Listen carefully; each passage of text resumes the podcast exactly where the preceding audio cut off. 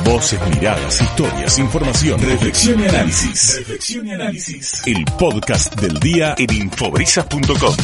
Bueno, Paula Maki, usted prometió hoy hablar de presupuestos familiares, individuales, o sea, pero tal vez, tal vez poder planear un poco el año. Me parece que hay dos cuestiones bien distintas. Primero saludo. Hola, Pau, ¿cómo estás? ¿Cómo va? Buen día para todos. ¿Todo bien? Tranquilo. Bueno, muy bien, muy bien. Bueno, la, la, pregunta que hago es esta. Son dos, son dos miradas, ¿no? Digamos, tal vez una mirada es armar el presupuesto en base a un sueldo fijo para aquella persona que tiene un trabajo bajo relación de dependencia y otra es armar el presupuesto para aquellos que son cuentapropistas. ¿Está bien lo que digo, Pau? Sí, eso está perfecto porque, bueno, si lo sabremos nosotros, ¿no? Parte de los cuentas, digamos, de las personas que trabajan en la comunicación, tenemos eso, que tenemos que andar identificando de dónde provienen todos los ingresos. Bueno, hay muchos casos, así que ese es uno de los temas que siempre hay que tener en cuenta y que por eso vuelve más complejo justamente para los que son que tienen actividades independientes. Lo importante es que estemos solos, estemos en pareja, lo que sea que cual sea nuestra situación, es que intentemos pensar en un presupuesto, en armar un presupuesto no es estrictamente necesario, pero la verdad es que si lo tenés vas a andar mejor seguro. Bueno, a ver, ¿cómo empezamos? ¿Cómo empezamos? Sí. Empezamos identificando lo que vos decías que son los ingresos. Eh, lo más fácil va a ser lo que vos decías, seguir un sueldo mensual, listo, lo, lo tenés. Y si no, si te dedicas, si sos independiente, bueno, eh, identifica todos los ingresos mensuales que tengas. Si te complica, podés armar un promedio Tenés algo que oscila un poco, lo que conviene como ingresos es fijarnos a ver qué pasó en los últimos seis meses y armar un promedio analizando cuánto recibimos y tener ese número a considerar por lo menos para los próximos seis meses, ¿no? La idea es armar uno mensualizado, mes por mes. Bien. En cuanto a los gastos, Adri, habría que revisar, no olvidarse de revisar en realidad los extractos de las cuentas bancarias, por eso, por eso estamos en los gastos y se nos pasan estas cosas, ¿no? Los extractos de las cuentas bancarias, los resúmenes de todas las tarjetas de crédito, buscar todas las facturas que llegan al correo, que a veces se traspapelan, las que llegan a casa, y después poner un monto, esto habría que ir armándolo en un Excel, si uno lo maneja o en algún programa que tengan en la compu o en el celu, eh, se puedan ir modificando fácilmente, no no no recurrir al cuaderno. eh, después ponerle un monto a esos gastos que no, que no tenés tan identificados, se te va la plata porque son esos, esos pequeños gastos que vos decís, bueno, tenía tres mil pesos en la billetera y pasado mañana no tengo nada y no los ¿en qué los gasté? Sí. Se gastan, claramente, eh, porque pasaste, no sé, por la verdulería, pasaste por un chino, tomaste un café, almorzaste, chau, se fueron. Entonces, eh, eso hay que tener en cuenta y hay que asignarle un número, empezar a tener registro de qué es lo que hacemos diariamente, cuáles son esos pequeños gastos y asignarle un monto como para considerarlo. Entonces, con toda esa información deberíamos empezar a armar este Excel como para construir un presupuesto eh, mensualizado. En los gastos fijos, digo, esos son los gastos que pueden ser variables, ¿no? En los gastos fijos, no olvidarnos del alquiler que estás alquilando, de las expensas, del pago de algún crédito, por ejemplo, o carga de subte. Un dato importante es no olvidarnos del psicólogo para aquellos que hacen sesiones, porque la sesión es semanal te digo que hay que recontra considerarlo en el presupuesto. Tal cual. Eh, la cuota de la obra social y bueno, todos los servicios, obviamente. Ahora, te tiene un dato importante, Adri, tener en cuenta. Dale.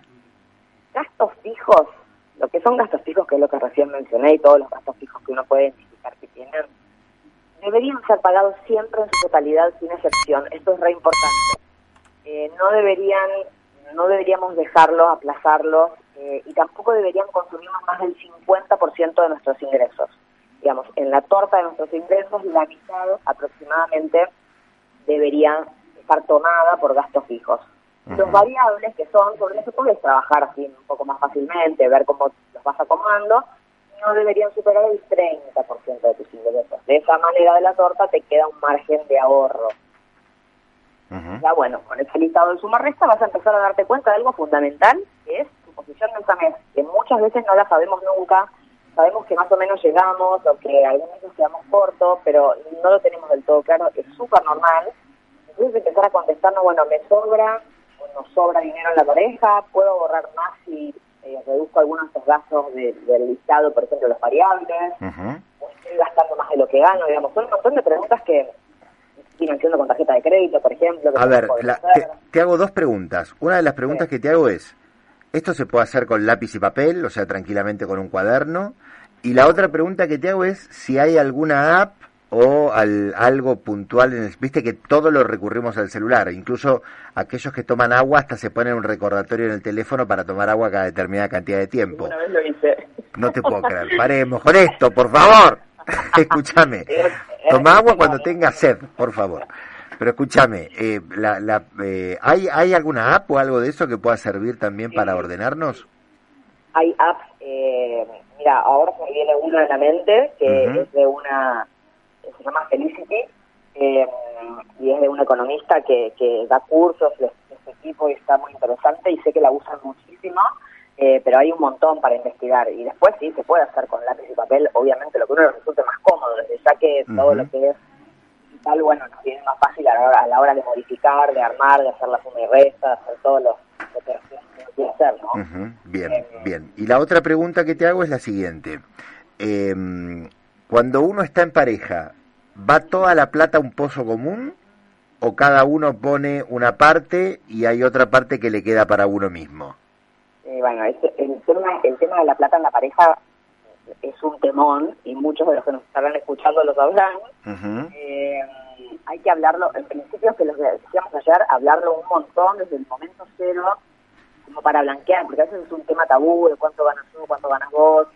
Eh, la mujer está en la casa, el que sale a trabajar es el hombre, o viceversa, que también puede pasar. Bueno, eh, lo que se después cada uno resuelve como puede, ¿no? Pero lo que se recomienda es que se aporta un costo común de forma proporcional, ¿no? Por ejemplo, no sé, cada uno puede aportar el 60%, el 70% para, para cubrir todos estos gastos que venimos mencionando cuando vamos a el presupuesto y que después quede una parte donde cada uno pueda decidir hacer lo que quiera con ese dinero y no sea como mirado, juzgado, si lo gasta en lo que se le cante, en un libro, en una pulsera, en un zapato, en una malla o lo que fuera. Bien. O lo quiere invertir digamos, son todas decisiones muy, eh, muy especiales y, personales, íntimas de cada pareja, pero que la verdad tienen que estar sobre la mesa, porque si en realidad nos estamos quedando, por ejemplo, con ese 30% y en realidad el otro no lo sabe, supone que estábamos poniendo todo, después se encuentra que tenés un canuto en,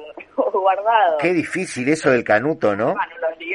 Tal cual, es muy difícil, o sea, yo creo que aquel que sepa que tiene un canuto, o aquella que sepa. Igual me parece que el canuto, o sea, el hombre hace más alarde si tiene un canuto que la mujer. La mujer en ese sentido es más viva.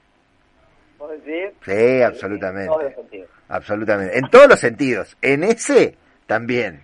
¿eh? En ese también. No, pero sí, es, es importante, sobre todo para el éxito. ayer también comentábamos esto: éxito financiero y éxito de la pareja, te digo que también de la mano, porque se rompen un montón de parejas por tema dinero. Más de las que uno Sí, claramente, claramente, eh, claramente es así, es así. No, cuando tiene que consolidar como se tiene que consolidar como pareja, empiezan a, aparecer gastos importantes, una mudanza, la compra de un montón de cosas ahí. Bueno, hay que ponerse de acuerdo sobre quién aporta qué, cuánto, las capacidades de, ingreso de cada uno. Entonces, lo más importante es sentarnos a hablar y hablar hasta llegar a un punto en común. Y si cada uno quiere hacer uso de ese canuto, se lo pueden hacer y eso es la Bien. Pau, muchísimas gracias. Hoy cambiamos un poco, ¿eh? dejamos un poco el tema de la actualidad, nos, nos, olvidamos un poco del Fondo Monetario y lo que nos parece interesante es que aquel que pueda, incluso en su mayor o menor medida, este, no importa incluso el ingreso que pueda llegar a tener, que pueda planificar para saber cuántos van a ser los gastos que va a tener mes a mes. Exactamente.